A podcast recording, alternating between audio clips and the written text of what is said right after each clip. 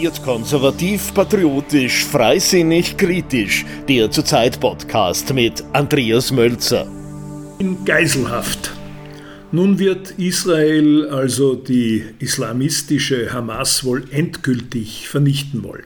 Der mörderische Terrorüberfall auf israelische Zivilisten bietet Tel Aviv in diesen Tagen einerseits breitflächige internationale Unterstützung bzw. Akzeptanz und auch so etwas wie eine moralische Berechtigung zu diesem Vorgehen. Die nahezu hundertjährige Vorgeschichte des Konflikts, in dem Unrecht stets neues Unrecht auf beiden Seiten zeugte, spielt im Moment keine große Rolle mehr. Und auch die Tatsache, dass Israel den Palästinensern in den letzten 75 Jahren, also in jenem Zeitraum, da der Staat Israel besteht, häufig großes Unrecht zugefügt hat und auch gegen Völkerrecht und UN-Resolutionen gehandelt hat, ist im Moment unwichtig, da der brutale und willkürliche Mord an mehr als 1000 israelischen Zivilisten jede diesbezügliche Debatte verunmöglicht der hochgerüsteten, überaus schlagkräftigen israelischen Armee samt 300.000 reaktivierten Reservisten stehen laut Expertenanalyse etwa 10.000 bis 15.000 Hamas-Kämpfer im Gazastreifen gegenüber. Und diese werden sich gewiss nicht ergeben, sondern bis zum bitteren Ende kämpfen. Kämpfen eben mit terroristischen Mitteln in Tunnelsystemen, die sich unter Gaza-Stadt erstrecken, im Häuserkampf mit Sprengfallen und anderen Schrecklichkeiten, die ein solcher Krieg eben zu bieten hat. Dabei werden nicht nur die etwa 200 entführten israelischen Geiseln als menschliche Schutzschilde verwendet werden, sondern überhaupt die palästinensische Zivilbevölkerung insgesamt.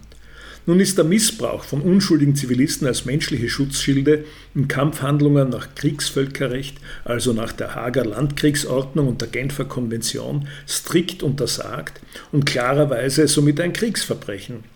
Dennoch wurden solche menschlichen Schutzschilde im Laufe der Kriegsgeschichte, insbesondere auch in den letzten 100 Jahren, immer wieder skrupellos eingesetzt.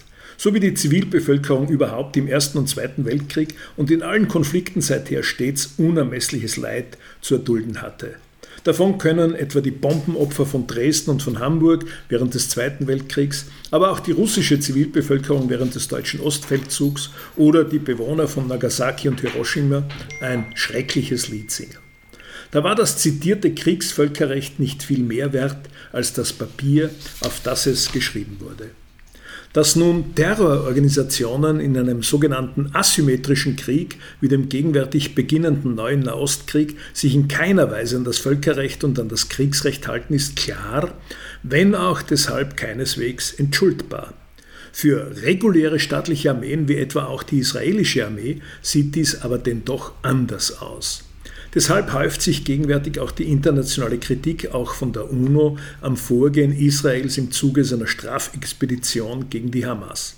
Zwar hat die israelische Armeeführung der Zivilbevölkerung des Gazastreifen vor Beginn der Bodenoffensive Möglichkeiten zur Evakuierung gegeben, für diese aber nach Ansicht der Kritiker nicht die entsprechende Zeit und die entsprechenden Möglichkeiten geboten allzumal eine Evakuierung von zwei Millionen Menschen im eng abgegrenzten Bereich des Gazastreifens nahezu unmöglich ist.